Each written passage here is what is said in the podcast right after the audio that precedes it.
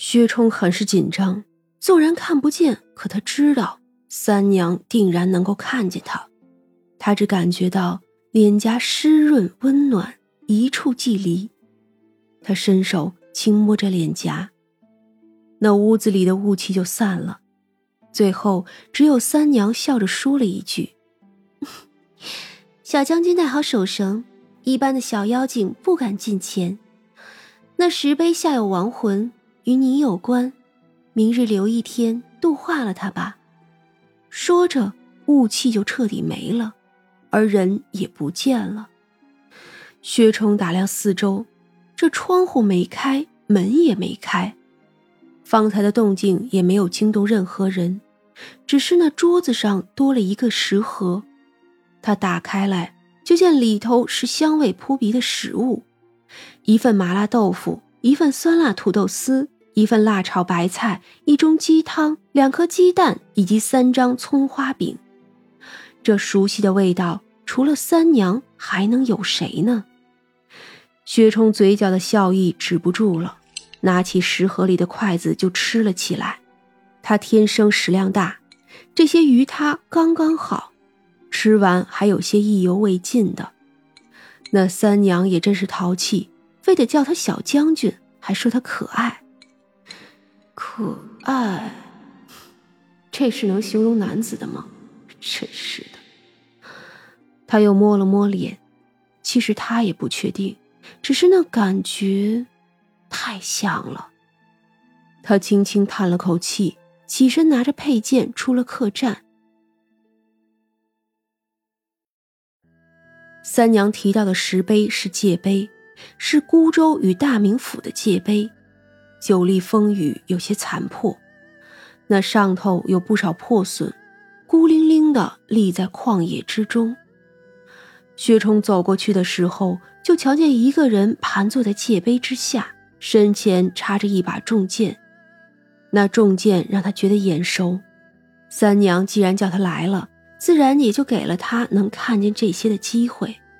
于是他看到了一个女子，穿着一身破碎的黑衣，盘坐在那里。他梳着一个大大的马尾，没有任何装饰品，那衣着更像是男子。他就那么看着薛冲。许久之后，沙哑的开了口：“将军。”薛冲没有接话，只是走近了些。那女子就摇头：“不，你不是将军，你是谁？怎的与将军长得这么相像？将军的兄弟都战死了，你又是谁？是薛家的亲戚吗？不知，不知您说的将军是哪一位将军？”那女子一愣，自然是大名府守将薛崇义薛将军啊！你怎么会不知道？哦，那是家父，家父战死十五年了。十五年前，薛冲六岁。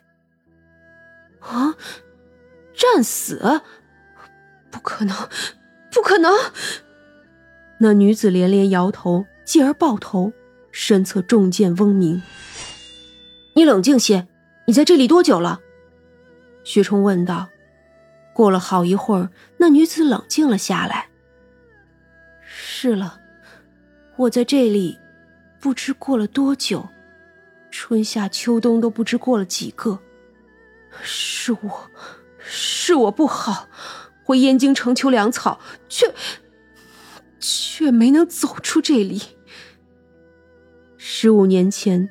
他死在了旁人的埋伏中，正是那些人想叫大名府的薛崇义困守战死，所以自然不会允许他报信回京的。你是将军的儿子。女子看着他，你要为你爹报仇啊！仇人早就死了，被先帝以贪腐斩杀了。薛家如今。只有我这个男丁，可我能做的只是送公主和亲这样的事。薛家失去了信任，饶是他一身武艺，却也不再得重用了。是啊，当年就是这样，薛家战死了无数人，可那龙椅上的人只想着薛家功高盖主。这些都不必说了，你在这里这么久，是时候该离开了。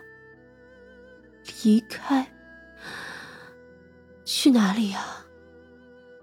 想要守护的人死了，想要守护的东西也不存在了。他实在不知道自己存在的意义是什么。想吃点东西，我很饿。无味馆中，三娘后叫。正在此时，空中传来一道好听的女声。那女子就站起身来，跟着声音来的方向去了。那重剑渐渐化为虚无，他早就毁在十五年前。薛冲眼前的这柄，不过是主人执念所化罢了。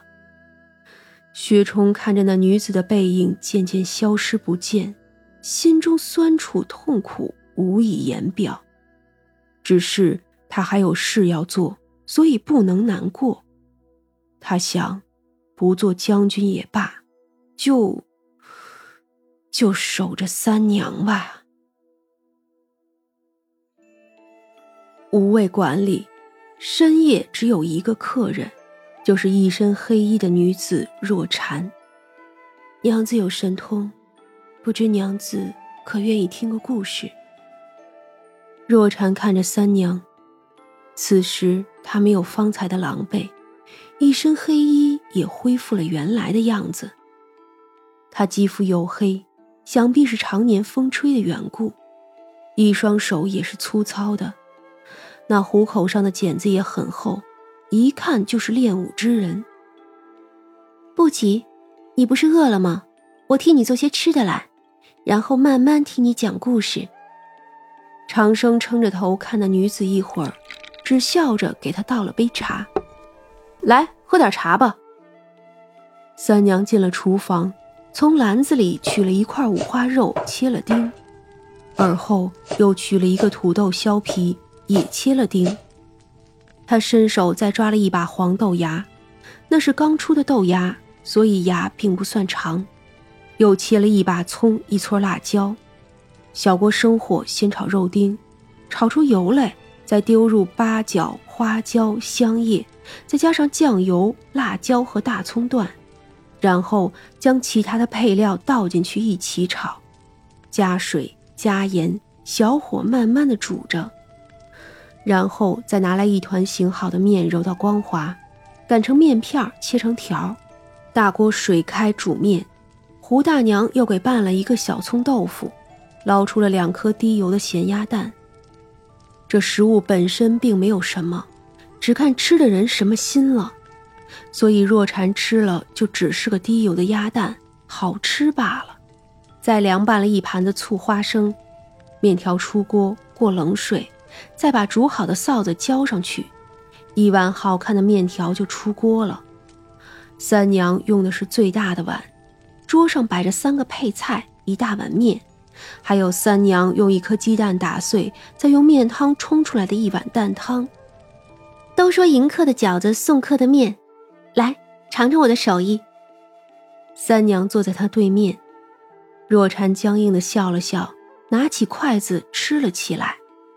看得出他觉得很好吃，一大碗的面他一口没有剩下，还意犹未尽，将配菜也全部都吃了。那一碗冲鸡蛋也没有剩下什么。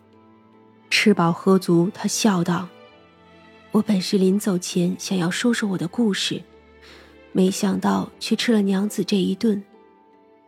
无妨，你呢吃的是食物，而我这里也不做赔本的买卖。”我十岁那年被将军捡回去，